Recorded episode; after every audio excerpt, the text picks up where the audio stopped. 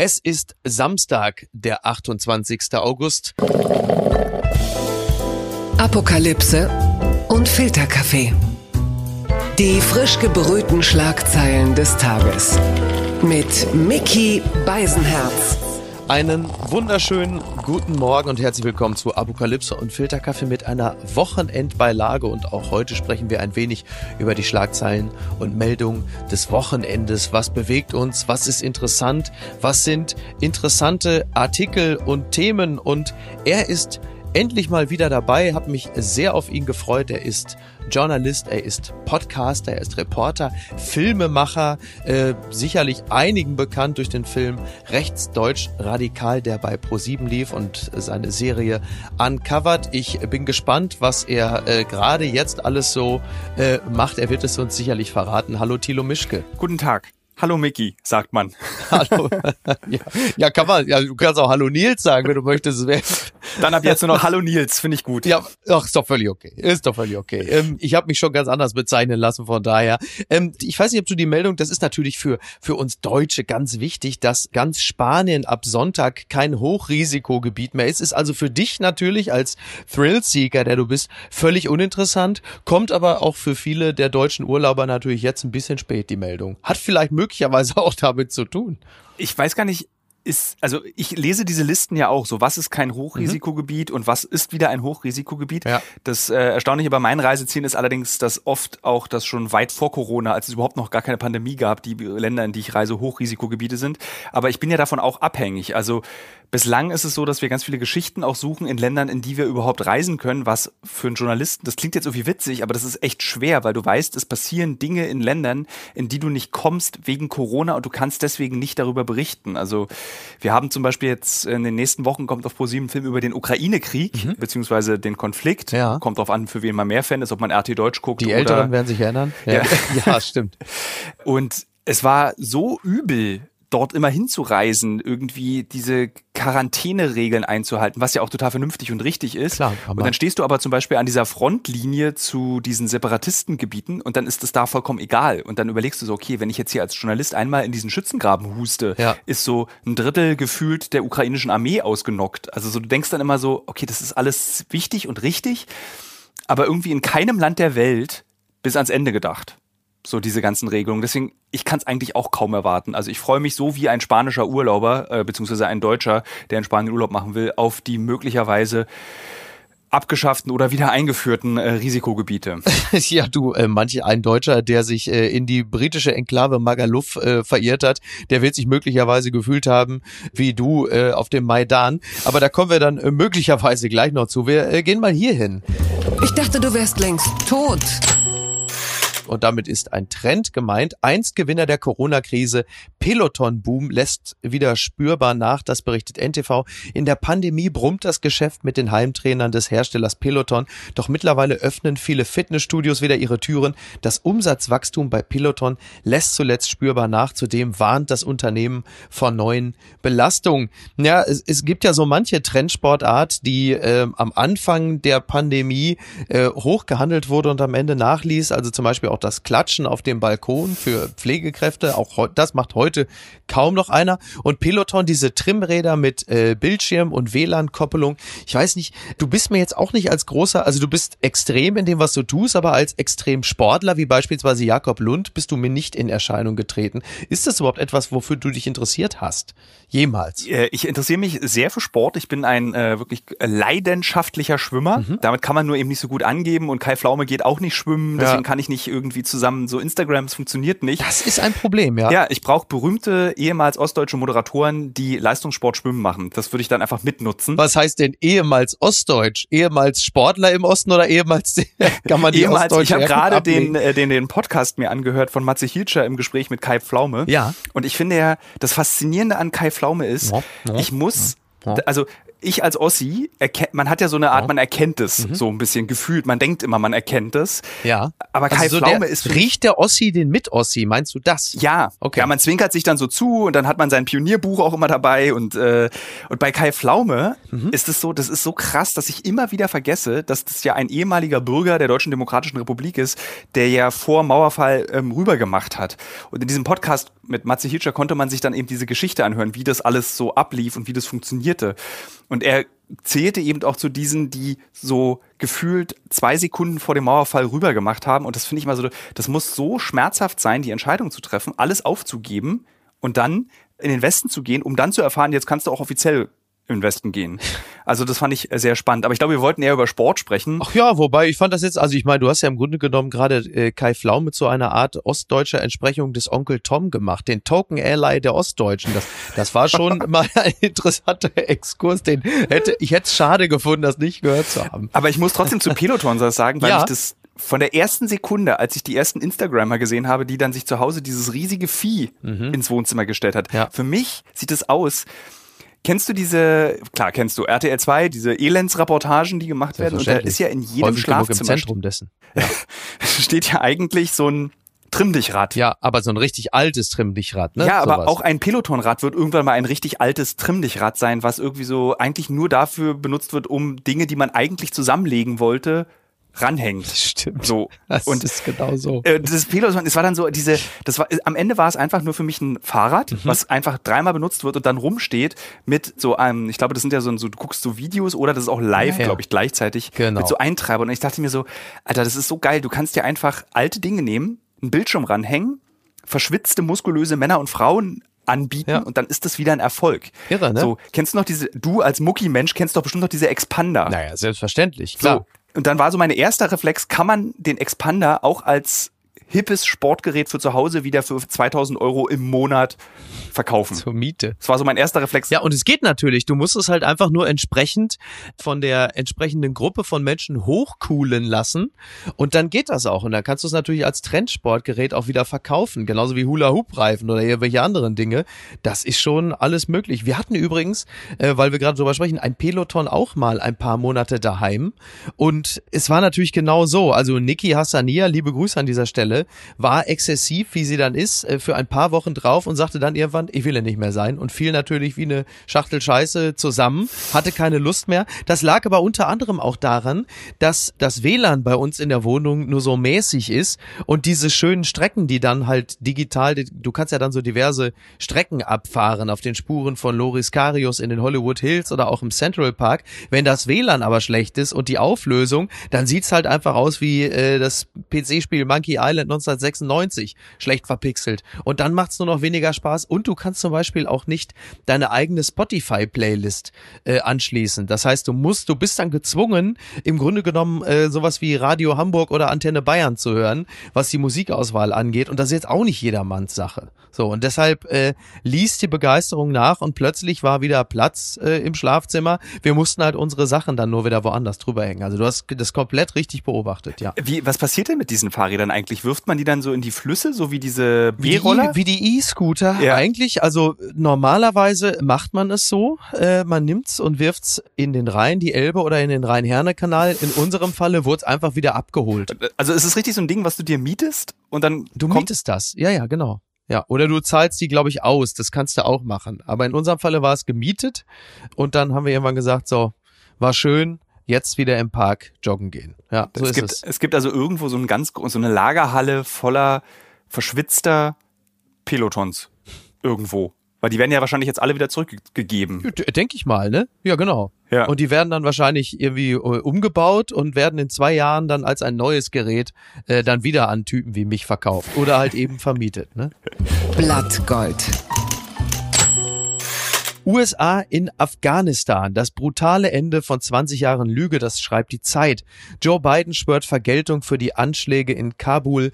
In seiner schwersten Krise muss er die Folgen eines Krieges erklären, der viel zu lange nicht hinterfragt wurde.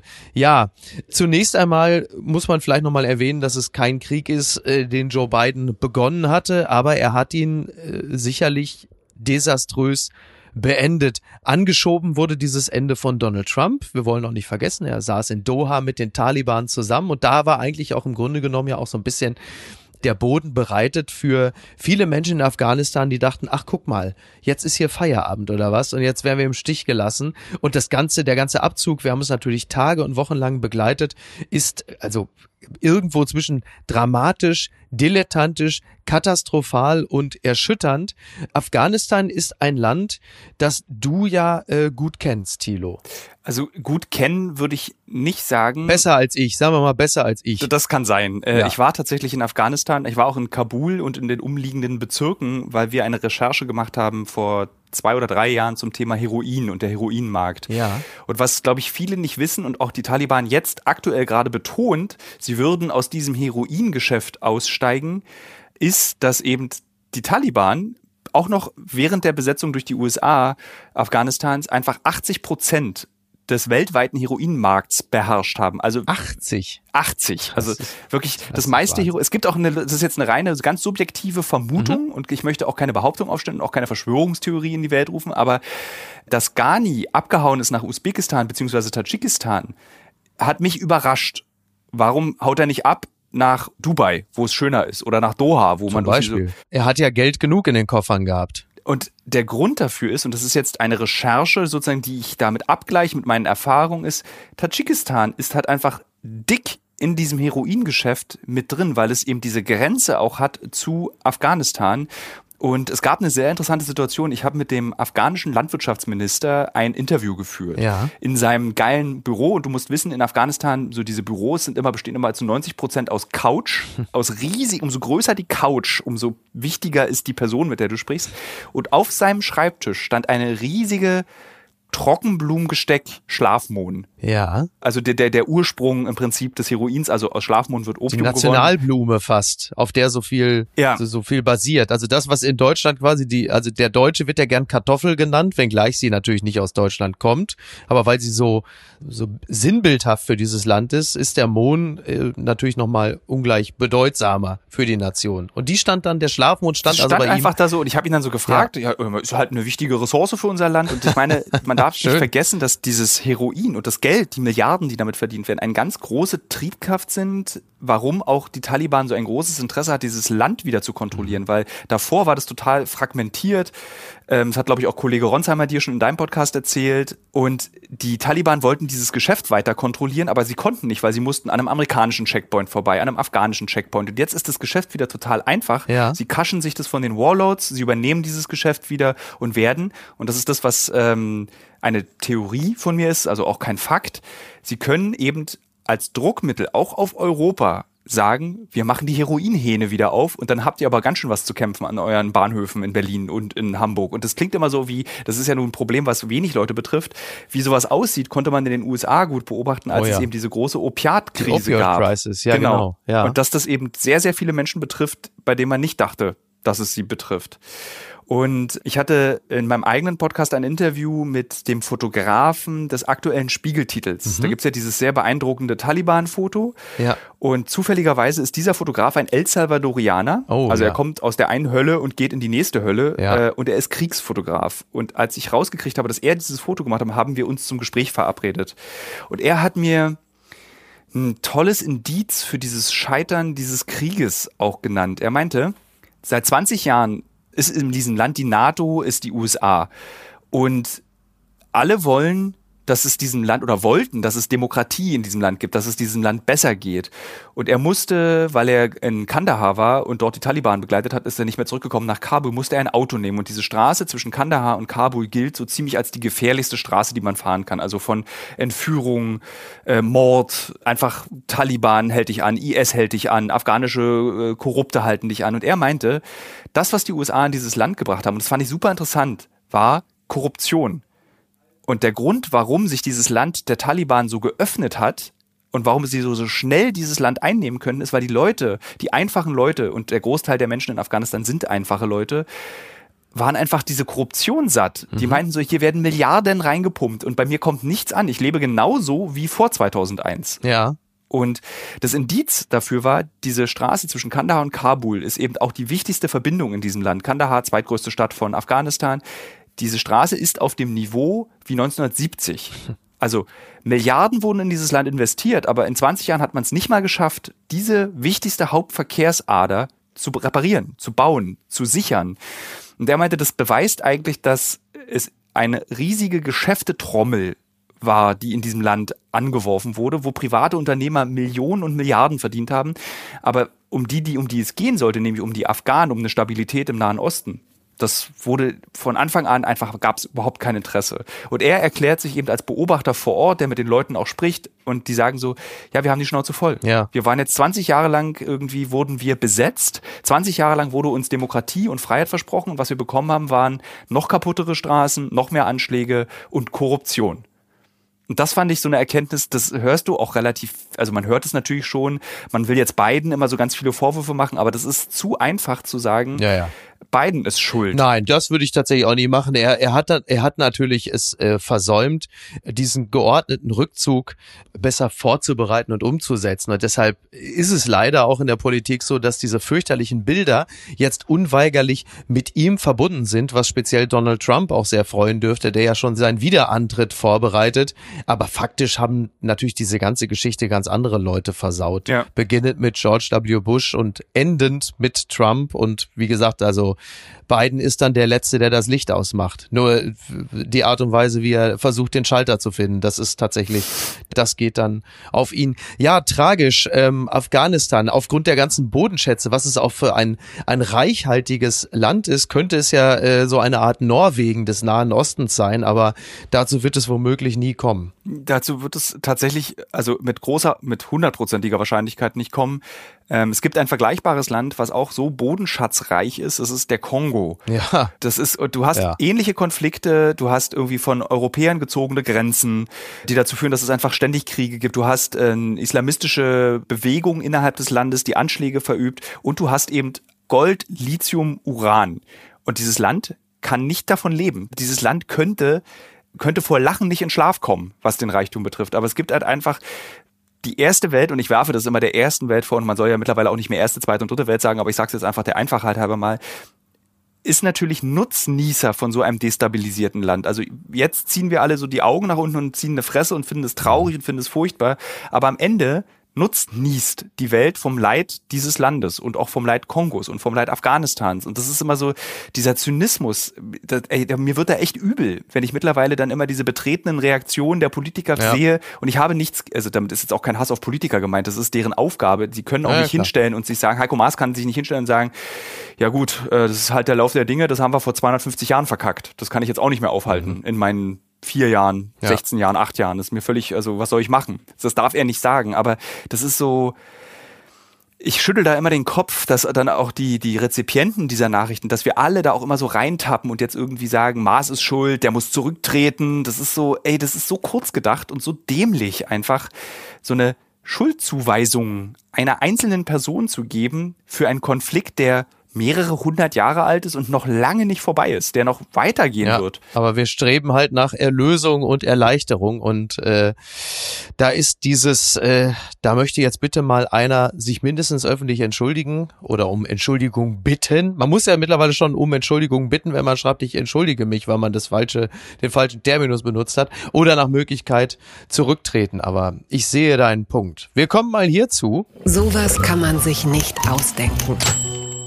U-Boot mit gut zwei Tonnen Kokain abgefangen, das schreibt der Tagesspiegel. Rauschgift in 102 Säcken im Wert von rund 58 Millionen Euro. Die Behörden in Südamerika haben einen großen Drogenfund gemacht und zwar unter Wasser. Ja, vor Kolumbien ist ein U-Boot mit Kokain entdeckt worden, äh, im Wert von mehr als 68 Millionen US-Dollar. Also, also es war wohl vor der Pazifikküste des südwestlichen Departments Nariño. So, äh, unterirdisch und voll mit Kokain. Äh, hieß bei mir sonst immer Promis unter Palmen bei Sat 1. In diesem Falle ist es, äh, also man, man ist ja schon erstaunt, also wie viel technisches Know-how genutzt wird, um Drogen von A nach B äh, zu schaffen. Du selber bist ja eine Art Drogenexperte, Klammer auf, durch deine Recherchen, Klammer zu. Ist das eine Meldung, die dich noch überrascht aufgrund des Erfindungsreichtums? Äh, das Lustige ist, ich war genau dort, ja. wo dieses U-Boot gefunden wurde. Ich war genau mit dieser Einheit sogar mal unterwegs äh, auf der Suche nach solchen U-Booten und ich kenne auch diese U-Boote. Das ja. Geile ist, wenn du jetzt hier in Deutschland liest U-Boot, denkst du halt irgendwie so an das Boot. U6, ich ja. bin dran voll mit Kokain.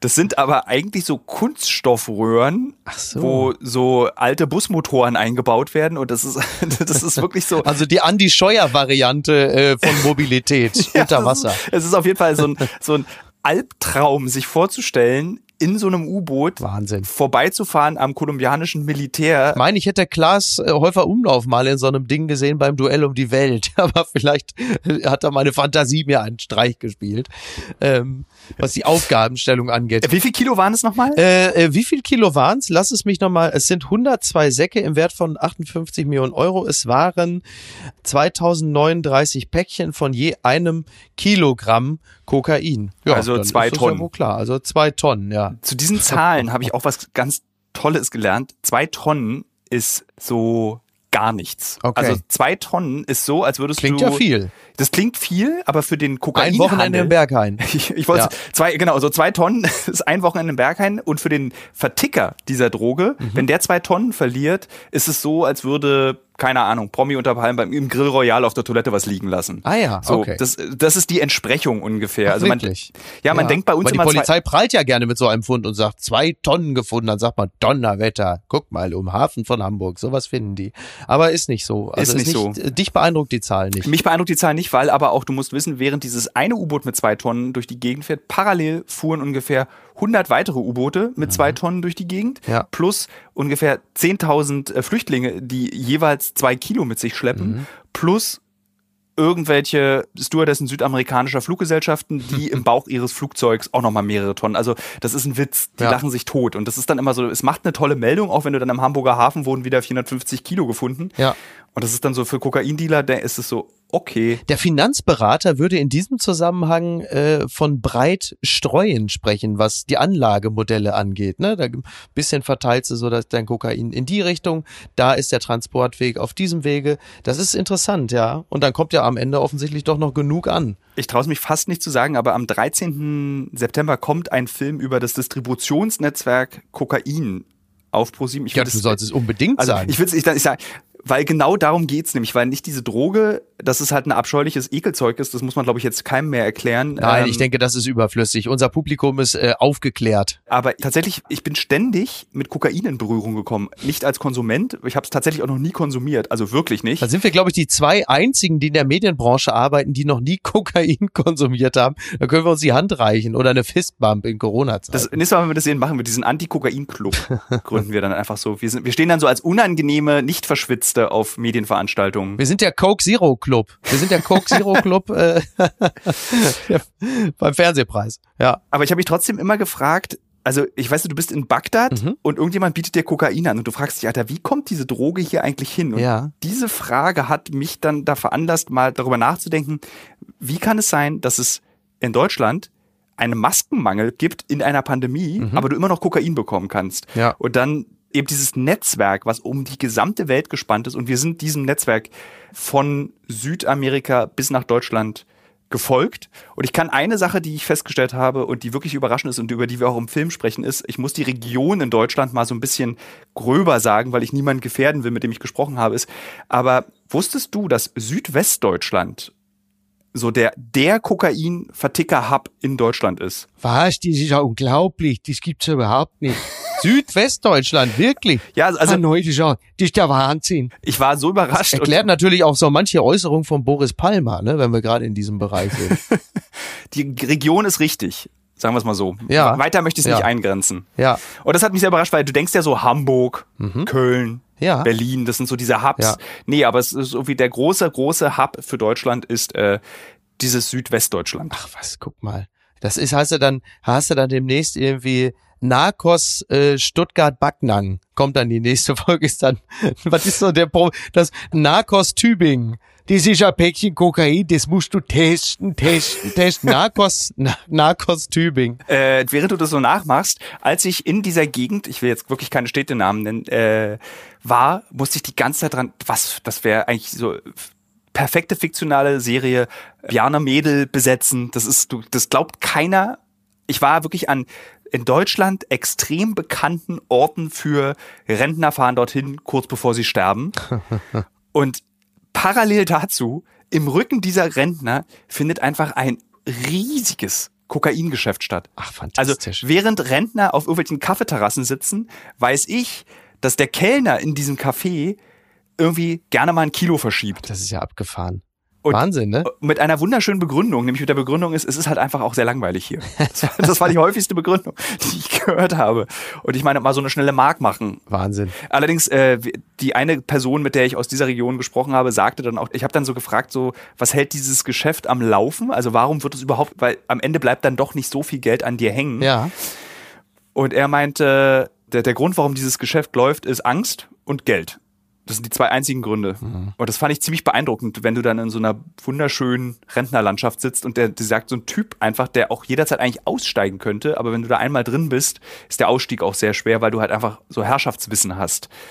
Und du willst ja dann nicht irgendwie, ja, ich höre jetzt auf, da zu arbeiten und ich glaubt mir, ich verrate euch alle nicht. Also so, deswegen ist es so, das ist auch so ein krasses Business. Also so, ich würde sagen, Kokain und iPhones ist das, was du überall auf der Welt bekommen kannst. Sowas kann man sich nicht ausdenken. Milzriss-Affäre, Verfahren gegen Kalbitz eingestellt, das berichtet der Spiegel. Mit einem Boxhieb begrüßte Andreas Kalbitz einen Parteikollegen und verletzte ihn dabei. Die Staatsanwaltschaft hat das Verfahren gegen den Ex-AfD-Politiker nun nach Spiegelinformationen gegen Geldzahlung eingestellt. An dieser Stelle muss der obligatorische Braunkohle-Gag kommen, das ist doch völlig klar. Trotzdem hat man sich damals gefragt, ist das noch Partei oder schon Promi-Boxen? Diesen äh, Andreas Kalbitz hast du, glaube ich, nicht kennengelernt, aber, aber sein Opfer, Dennis Holoch, ja hast du kennengelernt, richtig? Ich hab, ja, klar, natürlich, in deiner Doku rechtsdeutsch radikal. Ich habe mit Dennis Holoch einen ganzen Tag zur Landtagswahl in Brandenburg verbracht und das war mm, fantastisch. Ganz fantastisch. Das war ich schwenke diese Information wie ein Glas Cognac gerade vor mir her. Also, was man wissen muss ist, oder was interessant ist, ist, das war mein erster so pff, Rechter ich würde ihn jetzt einfach mal einen Rechten nennen. Also so Dennis Holoch ist. Äh, Alle anderen nennen ihn auch rechts. Das ist, glaube ich, nur fair, oder? Das haben die sich verdient. Also ich, ich, ich bin vorsichtig mit dem Begriff rechtsextrem, mhm. weil ja. das muss man sich erarbeiten. Ja. Das hat sich Holoch zu diesem Zeitpunkt noch nicht erarbeitet, ähm, neigt aber auch durchaus in diesen ersten Gesprächen, neigte er schon zu, gut, könnte auch ein Rechtsextremer gesagt haben. Also so mit, ja, ja es war doch jetzt nur ein Fliegenschiss. Also was, da hat doch, äh, Herr ah, Gauland okay. hat doch da recht gehabt und solche Sachen. Ja. Aber das Spannende war, dass es mein erstes Gespräch mit einer politisch aktiven Person war, die sich im rechten Spektrum Deutschlands bewegt. Mhm. Und ich konnte mit dem dann zum ersten Mal üben, wie sind die eigentlich so? Und ich war wirklich fasziniert von der hohen, man muss es anerkennend sagen, hohen Begabung Holochs rhetorisch sich um alles rumzuwurschen und alles umzudrehen, sodass du auf keinen Punkt gekommen bist, wenn du dich mit ihm unterhalten hast. Also der sieht ja auch aus wie so ein 16-Jähriger, der ja. so gerade den Debattierkurs äh, von der Oberstufe in Potsdam verlassen hat. Ja, ja. Also im Gegensatz zu äh, Kalbitz wirkt der harmlos. Ja, ja. Weißt du, du guckst Kalbitz an und da machst du schon das Riegel, den Riegel runter in deinem Auto, wenn du den am Auto vorbeilaufen siehst. Bei Holoch würdest du das nicht machen. Da würdest du sagen, mhm. soll ich sie ein Stück mitnehmen? Okay. Und macht ihn natürlich auch umso gefährlicher, ne? Weil sein sein sein Gewand ist ja ein wesentlich bürgerlicheres bei äh, Kalbitz, wie du richtig sagst. Da würde ja auch das ungeschulte Auge relativ schnell sagen, ja, Fascho halt. Ja, Allerdings ist es um Holoch, glaube ich, relativ ruhig geworden. Mhm. Er wollte unbedingt über den Landtag dann mal in den Bundestag kommen. Ja. Das war so sein großer Plan, weil mit dem, mit dem Ende des Films haben ja unsere Recherchen in diesem Spektrum gar nicht aufgehört. Man guckt ja immer weiter und Klar. guckt intensiv nach. Das machst du aber immer noch, ne? Oder? Natürlich, wir gucken da noch sehr genau hin. Ja. Äh, was wir in den letzten ich, ich Jahren. Ich hörte ein Schmunzeln raus. Ich habe ein Lächeln gehört. äh, was das Spannende an der AfD ist, ist, wenn du dich mit dieser Partei lange auseinandersetzt, und das kann wahrscheinlich jeder Korrespondent oder jede Korrespondentin, die in Berlin sitzt und sich damit beschäftigt, auch bestätigen, ist, viele nutzen diese Partei einfach, um ganz schnell an diese Pensionierung auch, also an diese Pension, die du bekommst, wenn du im Bundestag oder im Landtag saßt, ranzukommen. Also ah, wenn so der Moral dann doch mehr Altpartei, als man eigentlich so gemeinhin annehmen würde, ne? Was diese äh, diese Antriebe angeht. so als Politiker können sie nicht wirklich was leisten. Ja. Und das ist so, wenn dieser moralische Kompass in deiner Person so aufs Ich zeigt die ganze Zeit. Hm. Dann denkst du so, ja, okay, dann lasse ich mich jetzt halt vier Jahre beschimpfen, krieg dann aber dafür irgendwie bis ans Lebensende einen Fahrer und eine schöne Rente. Ja. Und das wird immer so, so, so unangenehm deutlich zwar, da sind halt auch Faschos, Überzeugungstäter und äh, mhm. äh, so sehr unangenehme Rechtsextreme dabei. Da sind aber auch viele dabei, die gesagt haben, so, ja, okay, ich habe jetzt BWL studiert und weiß nicht, was ich damit machen soll. Dann lasse ich mich halt einfach beschimpfen, bis ich Rente kriege. okay. Ja, sehr pragmatischer Ansatz, äh, natürlich absolut äh, äh mo moralisch verkommen, aber äh, ja, warum nicht? Eine Sache musst du mir mal äh, beantworten, die, äh, die Doku rechtsdeutsch radikal, ne? für mich als, als Liebhaber der Sprache, wäre es da nicht naheliegender gewesen, die Doku deutsch rechtsradikal zu nennen. Aber da habt ihr wahrscheinlich auch schon drüber nachgedacht, habt euch, habt's bewusst sperrig gewählt oder warum habt ihr es nicht gemacht? Diese Titelfindung bei Pro7 ist so eine eigene Sache für sich. Mhm. Wir schlagen sehr viele Titel vor für unsere Filme. Das entscheidet dann aber am Ende immer ein großes Gremium beim Sender. Ja. Das wirst du vielleicht als Fernsehschaffender und auch Buchautor kennen, ja, ja. dass dieses Titelrecht oh ein sehr spezifisches und ein sehr mit vielen Diskussionen, wie sagt man, befasstes Recht ist. Ja. Äh, und wir bei uns ist es in der Firma, haben wir irgendwann gesagt, wir schneiden lieber bis zum letzten möglichen Tag, als dass wir uns da in diese ewige Diskussion des Titelrechts hineingeben. Und wenn man das nicht tut, sich um seinen Titel zu kümmern, dann schreibt man möglicherweise auch Bücher mit sexistischen Titeln, obwohl der Inhalt des Buchs weniger sexistisch ist, als man vermuten könnte. Also, ich hörte davon. Äh, ich kann nur sagen, junge Autorinnen und Autoren, junge Filmemacher und Filmemacher seid dabei, passt auf, aber diesen Kampf zu gewinnen ist sehr, sehr schwer. Die unbequeme Meinung.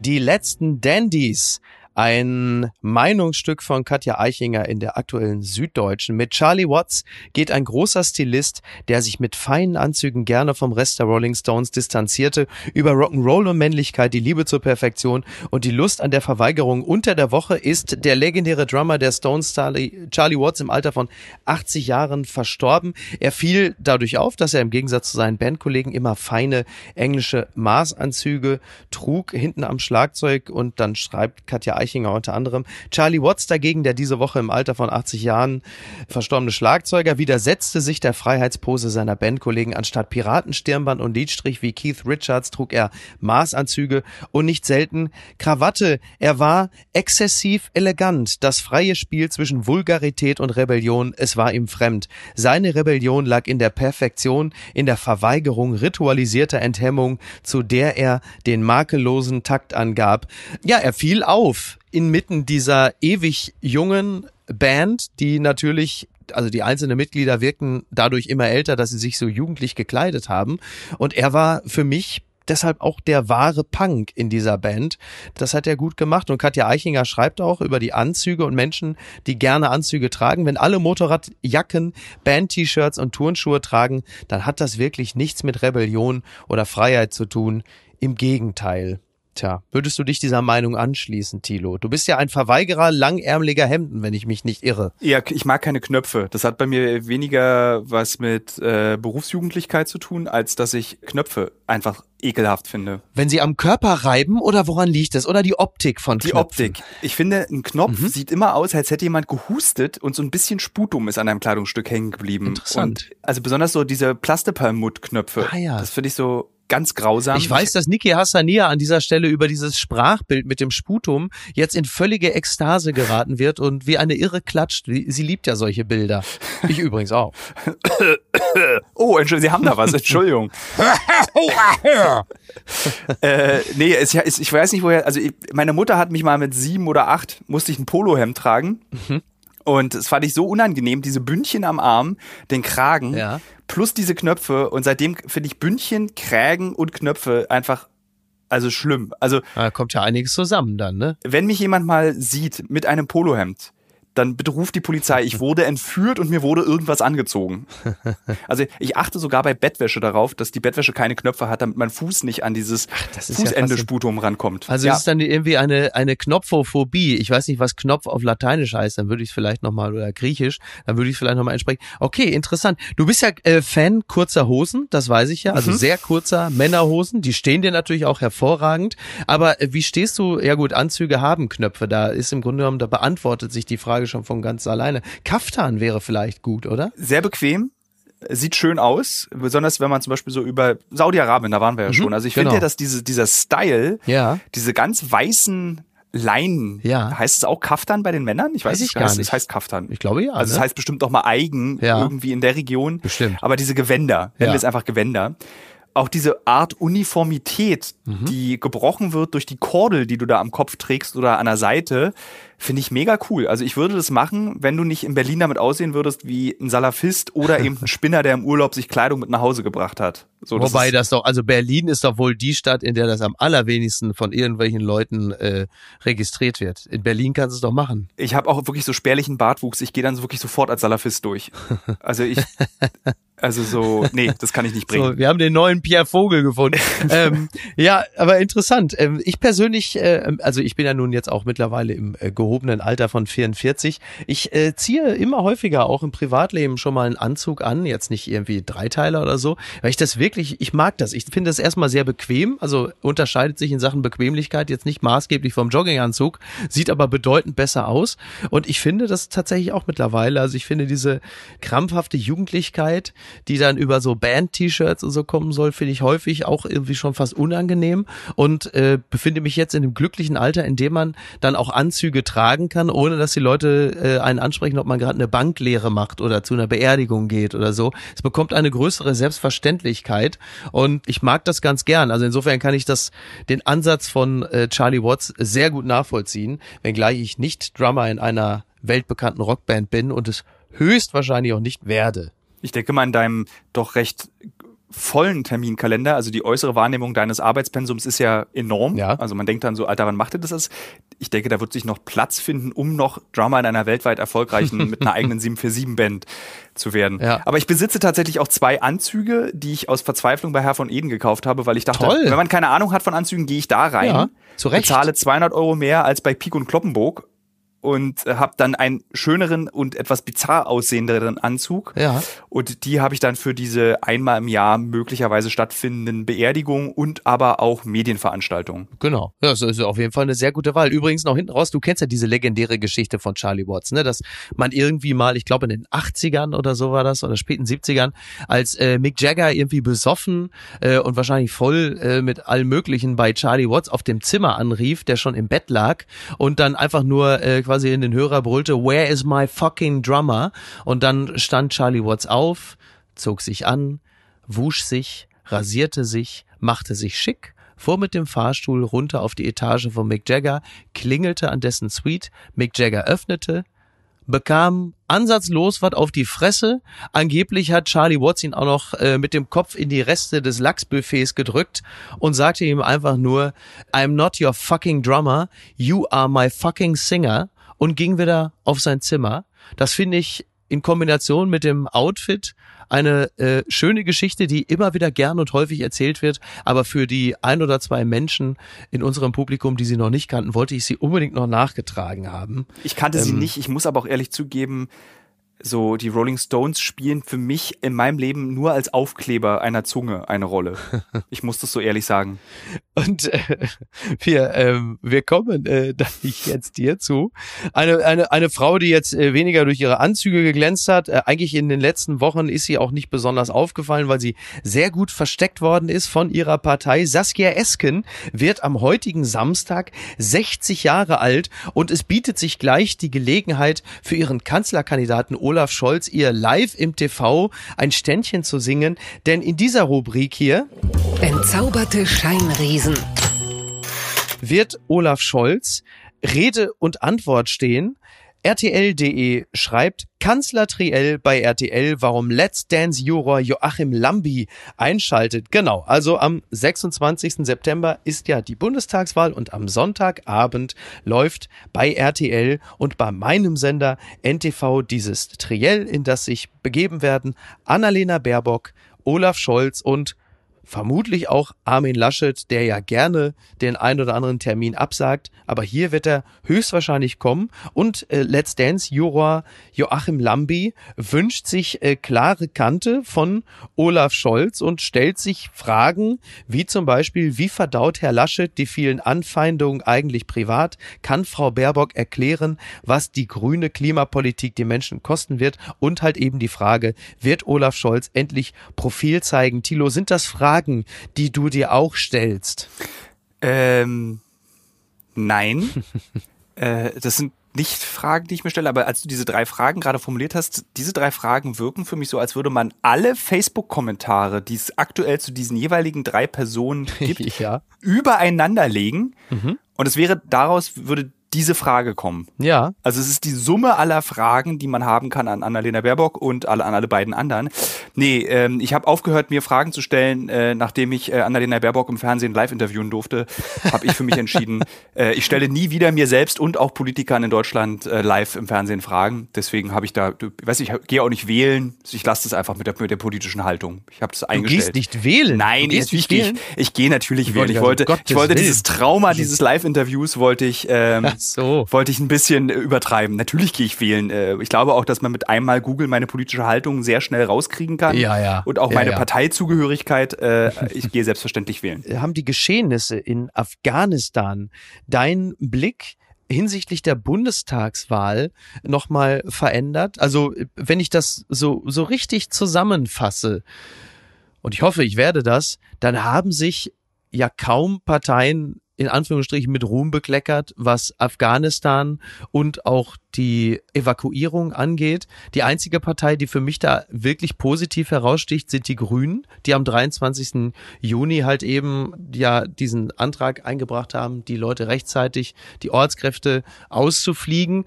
Äh, da hat sich, wenn ich mich richtig erinnere, die FDP enthalten. Die anderen Parteien waren dagegen. Und jetzt haben wir zum Beispiel ja noch zuletzt dann nochmal diese Abstimmung gehabt, dass es äh, um den Einsatz jetzt der Bundeswehr gerade ging, wo dann auch die Linken unter anderem äh, sich enthalten haben oder auch dagegen gestimmt haben. Das heißt, auch das ist ja eingedenk dessen, was wir in Afghanistan gesehen haben, ja auch nochmal so eindrücklich, dass es einen möglicherweise auch enttäuschen könnte, wenn man mit diversen Parteien vorher geliebäugelt hat. Ist das, hat das Einfluss auf deine Entscheidung? Das hat keinen Einfluss auf meine Entscheidung, weil in meine Partei, die ich wähle, ganz viele Dinge tut, die beschissen sind. Mhm. Es gibt aber, glaube ich, keinen Wähler, der von seiner Partei sagen kann, ich bin allumfassend glücklich mit dem, was meine Partei tut. Im Prinzip ist ja die Partei, die du wählst, nichts anderes als so ein Blick in diese Konsensgesellschaft, die wir in der Demokratie ja so schätzen. Also so, du musst dich damit abfinden, dass du gemeine Sache mit Menschen machst, die du eigentlich kacke findest oder die eine Meinung haben, die du nicht vertrittst. Und deswegen verändert es nicht wirklich meine Wahlentscheidung. Was gerade aber passiert ist, ist, dass ich viele über 60-Jährige, die ich kenne, überrede, die Grünen zu wählen, weil ich sie selber nicht wählen würde. Also die Grünen ist eine Partei, die ich nicht wähle, nicht weil ich sie doof oder nicht weil ich ihr Konzept scheußlich finde, die Natur bzw. die Umwelt bzw. sich um die Klimakatastrophe zu kümmern. Das machen auch andere Parteien. Also du überredest andere, die Grünen zu wählen, ja, tust es aber selbst nicht. Weil ich okay, also weil, ja. weil ich weiß, ich wähle sie nicht, aber ich weiß, die Grünen sind wichtig. Sie brauchen diese Stimmen. Ja. Und verstehe. Sie, sie brauchen verstehe. diese Stimmen nicht von meiner Generation, mhm. weil da gibt es sehr viele Grünenwähler. Ja. So, sie brauchen die Stimmen von unseren Eltern, weil die wählen, also ich meine, ja, ja. wenn ich mir meine Eltern angucke, Ja. die wählen halt seit dem Mauerfall das Gleiche. Mhm. Also die Annahme immer meines Vaters und mir ist, dass meine Mutter heimlich die CDU wählt, weil sie selbstständig ist, hat, sie bis heute nie zugegeben. Okay. Wir glauben es aber. Ja. Äh, aber im, im Kern wählen sie immer das Gleiche und sie wählen es, weil sie es gewöhnt sind. Ja. Und das muss man ihnen austreiben. Also zum Beispiel, ich kann da ein ganz aktuelles Beispiel geben. Ich habe die Linken für die Europawahl gewählt. Nicht, weil ich die Linken so besonders toll finde, Mhm. Ja. sondern weil ich wusste, es kommt eine riesige Schwemme aus Osteuropa rechtsextremer Parteien. Mhm. Also brauche ich einen Nervi Ja. im Europaparlament, einen linken Nervi, Ja. der dagegen hält. Nicht, weil ich die mag, aber so, so wähle ich. Und ich habe eben eine Kernpartei für meine Stadt Berlin und ich habe eine Kernpartei auf Bundesebene. Mhm. Und ähm, dabei bleibe ich. Selektive Exzellenz, würde man sagen, ne? Vielleicht so eine Kernkompetenz, die man dann gezielt an entsprechender Stelle auch eingesetzt wissen will, wie zum Beispiel halt eben im Europaparlament. Genau. So, und äh, meine Eltern, ich meine, also meine Eltern sind noch jung, aber es gibt ja auch sehr viele, die haben so 80-jährige Eltern oder Großeltern. Ja. Und wenn die jetzt wählen, ey, es klingt zynisch, aber ob die die nächste also die nächste Legislaturperiode erleben, ist in Frage zu stellen. Also sollen sie doch lieber für ihre Kinder und Enkel wählen, als dass sie eben uns mit diesem Haufen Mist, den möglicherweise eine CDU-FDP-Koalition äh, oder CDU, mhm. ich meine, würde es uns überraschen, wenn sie plötzlich mit der, lassen wir die Witze über AfD und CDU. Aber so, das ist, glaube ich, die wichtige Aufgabe junger Wähler ist, Einfluss zu nehmen auf die Eltern. Ich meine, ja. das geht natürlich auch für, und Großeltern, das geht natürlich auch für links, das geht auch für rechts. Klar. Das hat ja das Recht, als Kind deine Eltern zu beeinflussen, hast du mit jeder Partei. Aber ich dachte mir so, okay, das, was die Grünen wollen, und ich verlängere meine Stimme, indem ich eben sage, ich will die nicht wählen, aber ich finde gut, was die machen, zum Teil. Mhm. Also zwinge ich lieber meine Eltern, die zu wählen, als dass ich sie wählen muss. Ja, verstehe ich. Also ich glaube übrigens an dieser Stelle, ich, ich glaube, man kann ausschließen, dass äh, die CDU mit einer Partei rechts der äh, CDU koalieren wird. So viel, so viel Credit würde ich der CDU und auch äh, Armin Laschet äh, durchaus geben. Aber äh, was dieser Dialog zwischen der Großeltern und der Enkelgeneration, das ist etwas, was ich in letzter Zeit äh, wirklich auch häufiger vernommen habe. Und das erscheint mir äh, eingedenk dessen, was du auch gerade gesagt hast, durchaus sinnvoll, da äh, gewisse Zukunftsfragen halt natürlich die eine Generation naturgemäß weniger betreffen als die andere. Und äh, das verstehe ich schon. Also egal, was am Ende dabei rauskommt, aber über die entsprechenden Sorgen, Nöte und Bedürfnisse einfach mal miteinander in den Dialog zu treten, das kann ja grundsätzlich schon mal nicht verkehrt sein. Und ob das wiederum angestoßen wird durch die Performance der einzelnen Kandidaten am Sonntagabend bei diesem Triell, das äh, werden wir dann noch sehen es werden auf jeden Fall Menschen aus der Deckung kommen müssen, die bislang ganz gut damit gefahren sind, sich an entsprechender Stelle zurückzuhalten. Damit dürfte es dann spätestens am Sonntagabend wirklich vorbei sein und das ist ja vielleicht auch eine große Erleichterung für uns alle. Und es bringt uns hierzu. Das gibt's doch gar nicht. Belgian woman banned from zoo after four-year affair with chimpanzee. Das meldet das People Magazin. Adi Timmermans, eine Frau in Belgien, darf nicht mehr in den Zoo in Antwerpen, da sie eine zu enge Beziehung zu einem Primaten, also einem Schimpansen, aufgebaut hat. Der äh, Schimpanse heißt Cheetah, nach wie passend, und äh, man hat offensichtlich eine eine Art Liebesbeziehung zueinander aufgebaut. Äh, die Frau sagt, in diesem Falle äh, zitiert das People Magazine auf Englisch, I love that animal and he loves me. I, got, I haven't got anything else. Why do they want to take that away? We're having an affair. I'll just say. Naja, also es hört sich, hört sich toll an. Jetzt ist es so, die Menschen des Zoos ähm, sind gegen diese äh, Liebesbeziehung, weil sie äh, sagen, dass durch diese enge Beziehung zu den Menschen der Primat separiert ist vom Rest der Gruppe. Also Zitat, an animal that is too focused on people is less respected by its Peers. Und das ist ein äh, Verhalten, das kennen wir aus einem anderen Zoo, äh, von Twitter beispielsweise. Also ist ein Vertreter äh, der, der eigenen Gattung, tritt er in zu engen Dialog mit einem Vertreter äh, der anderen Seite, wird er von seiner eigenen Clique äh, auch entsprechend dann gebrandmarkt und bis zu einem gewissen Grad isoliert. Und du siehst also, äh, das gilt als Verhalten offensichtlich für alle Primaten. Hat diese Geschichte dich äh, in irgendeiner Art und Weise emotional berührt, Tilo? Sie hat mich emotional berührt. Äh, ich habe diese Meldung auch gelesen, weil ähm, ich im Rahmen meines Studiums äh, mal eine ganz zauberhafte Hausarbeit geschrieben habe über Zoophilie, also über die Liebe zu Tieren, ja. die durchaus auch körperlich sein kann. Ah ja. Und ich habe dafür verschiedenste Quellen studiert. Eine, die eine populärwissenschaftliche Quelle ist, ist das Buch Geliebtes Tier von Midas Decker. Mhm. Der beschäftigt sich äh, sehr schön tatsächlich mit der Kulturgeschichte der Tierliebe, also ja. von Mensch zu Tier. Ja. Und äh, als ich diese Geschichte gehört habe von dieser Frau, die sich in einen Schimpansen verliebt habe, ist dann ist natürlich der Effekt ist klar, warum das People Magazin das macht. Das ist, du sollst es eklig finden, du sollst es irgendwie schrecklich finden. Wie kann eine Frau? Ist ja pfui, i. Alle müssen sofort an so Schimpansenpimmel denken und irgendwie so ähm, ganz grausig. Schimpansenpimmel. Ja, natürlich. Ja. ähm, Selbstverständlich. Und lustigerweise gibt es auch in diesem Buch von Midas Decker nachzulesen äh, ganz zauberhafte, in der Kunst- und Literaturgeschichte beschriebene Liebesbeziehung zwischen Frauen und Schimpansen, ja. die nicht selten auch tödlich ausgegangen sind für die Frau, weil so ein Schimpanse ist ein nicht zu unterschätzendes Tier. Spätestens also nach der Pubertät wird es sehr unangenehm. Das Vieh ist ja wahnsinnig kräftig. Ja. Die haben, es gibt irgendwo im Internet gibt so ein Bild von so einem rasierten Schimpansen. Das war Pietro Lombardi. Da musst du aufpassen, das geht, da geht vieles durcheinander dieser Tage. Wenn er eine Ed Hardy Kappe aufhatte, dann war es nicht der Schimpanse.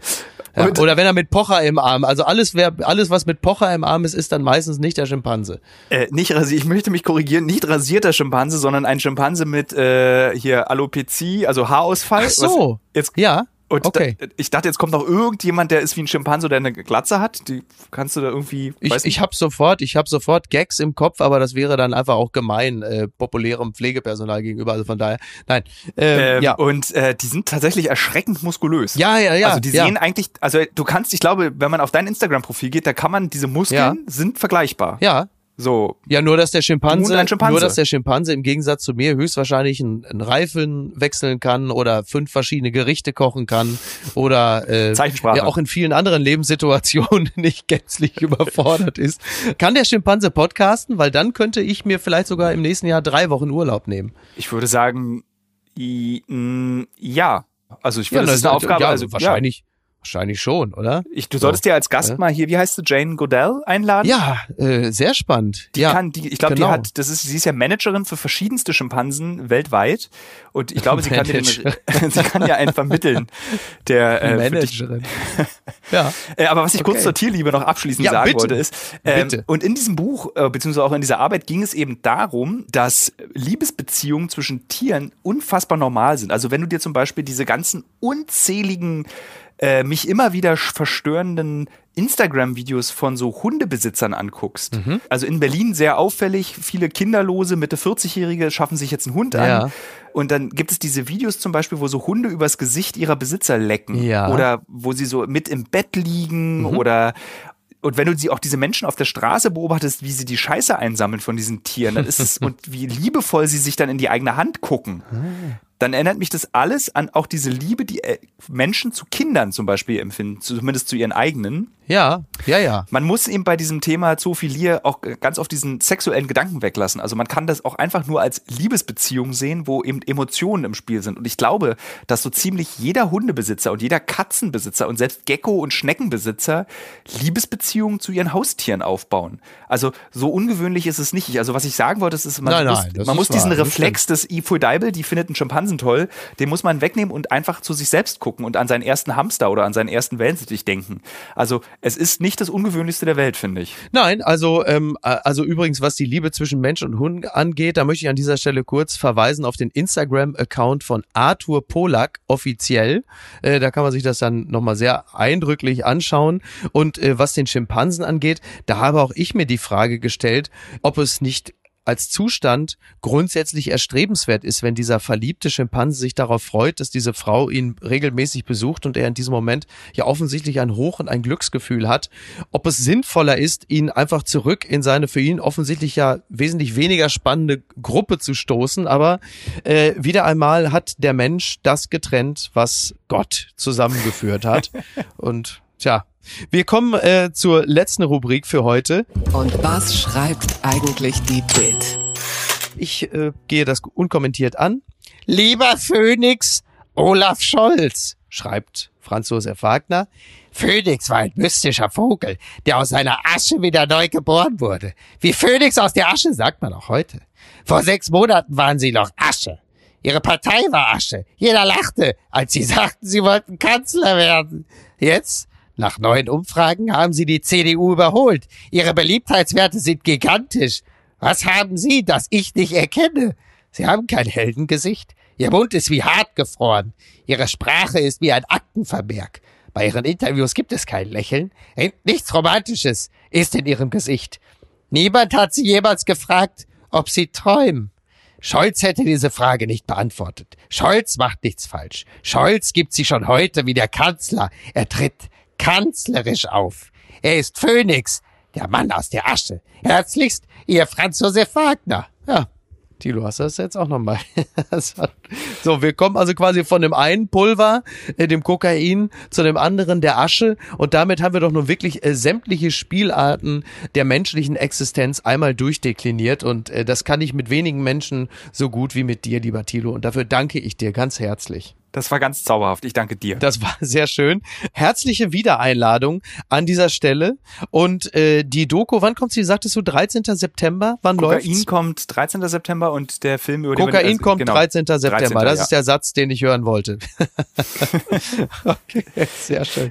Tilo, vielen Dank und äh, bis ganz bald, ja? Achso, eine Sache noch. Ja. Äh, genau, weil wer jetzt nämlich den Arbeitgeber von äh, Franz Josef Wagner mal erleben möchte, dem empfehle ich unseren Film über unsere gespaltene Gesellschaft und mein ähm, doch ganz köstliches Interview, was ich mit Johann Reichelt geführt habe, Oh. was wir auch zeigen werden. Also wer wissen will, in welchem Kosmos sich Franz Josef Wagner bewegt, dem empfehle ich dieses Interview. Das werde ich mit großem Interesse verfolgen. Da kannst du fest von ausgehen. Tilo, vielen, vielen Dank.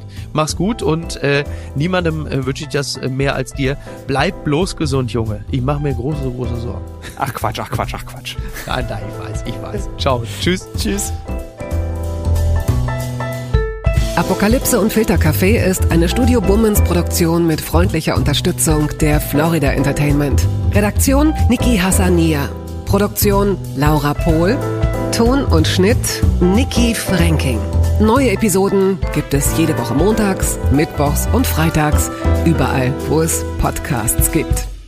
Stimme der Vernunft und unerreicht gute Sprecherin der Rubriken Bettina Rust. Bettina Rust. Bettina Rust. Bettina Rust. Bettina Rust. Bettina